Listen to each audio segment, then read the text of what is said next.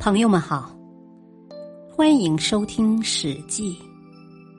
《史记》是一部伟大的史学巨著，是中华民族文化宝库中的瑰宝。原著：西汉史学家、文学家司马迁。播讲：汉乐。中行月被汉助匈奴。匈奴单于默毒死后，他的儿子姬玉继位，号称老上单于。姬玉刚刚登位，汉文帝又派遣皇族宗室的女儿冒称公主去做单于胭脂，又派燕地人宦官中行月去辅佐公主。中行月不想去，但是朝廷强迫他去。中行月说。如果一定要我去的话，我就要跟汉朝为难。果然，中行月到了匈奴那边后，就投降了单于。单于很宠信他。过去，匈奴人喜欢汉朝的绸绢、丝棉和食品。中行月对单于说：“匈奴的人口抵不过汉朝的一个郡。”他之所以强大，是因为匈奴的衣食与汉朝不同，没有什么需要依靠汉朝的。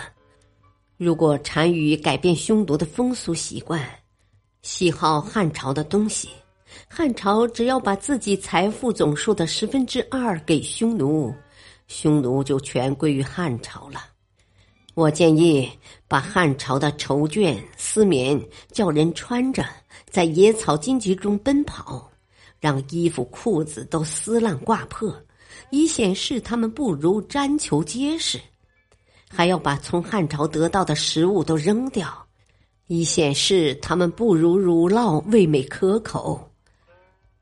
中行月还教单于的侍从学会记录计算，以统计匈奴的人口、牲畜，并进行征税。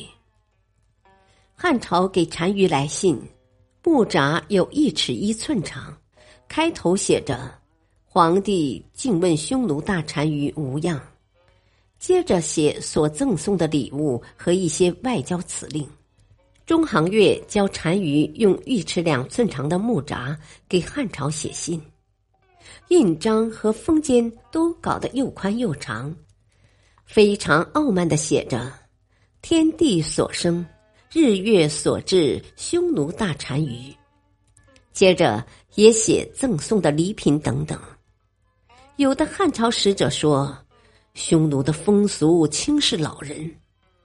中行月就反问汉朝使者：“难道在你们汉朝那些参军戍边准备出发的人，他们年迈的双亲不是用暖衣美食来供养他们的吗？”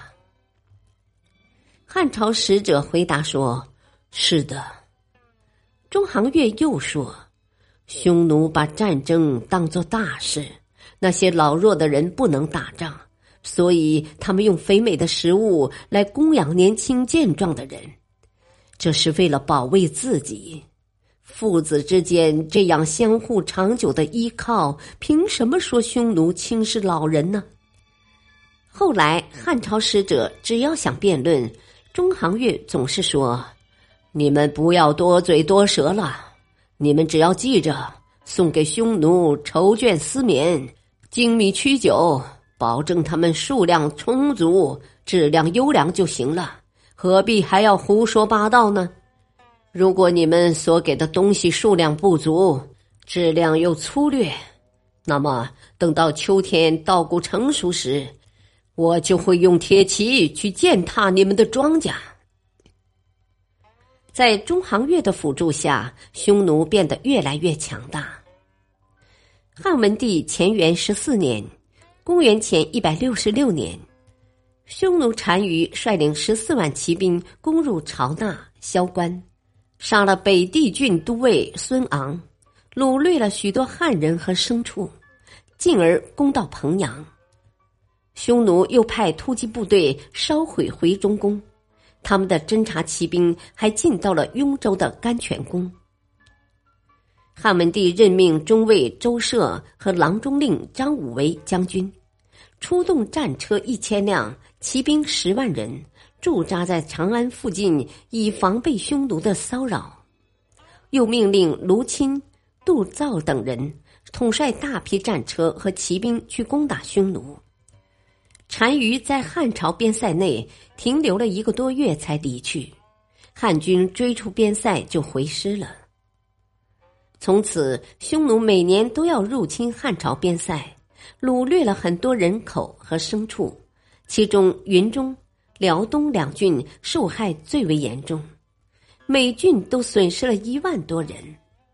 汉朝对此非常忧虑，派使者送信给匈奴，要求和亲。单于派当户来答谢，又开始商议和亲之事。汉文帝后元四年（公元前一百六十年），老上机遇单于去世了，他的儿子车臣继位做了单于。车臣即位后，中行月又接着服侍他。感谢收听，下期播讲波诡云谲。敬请收听，再会。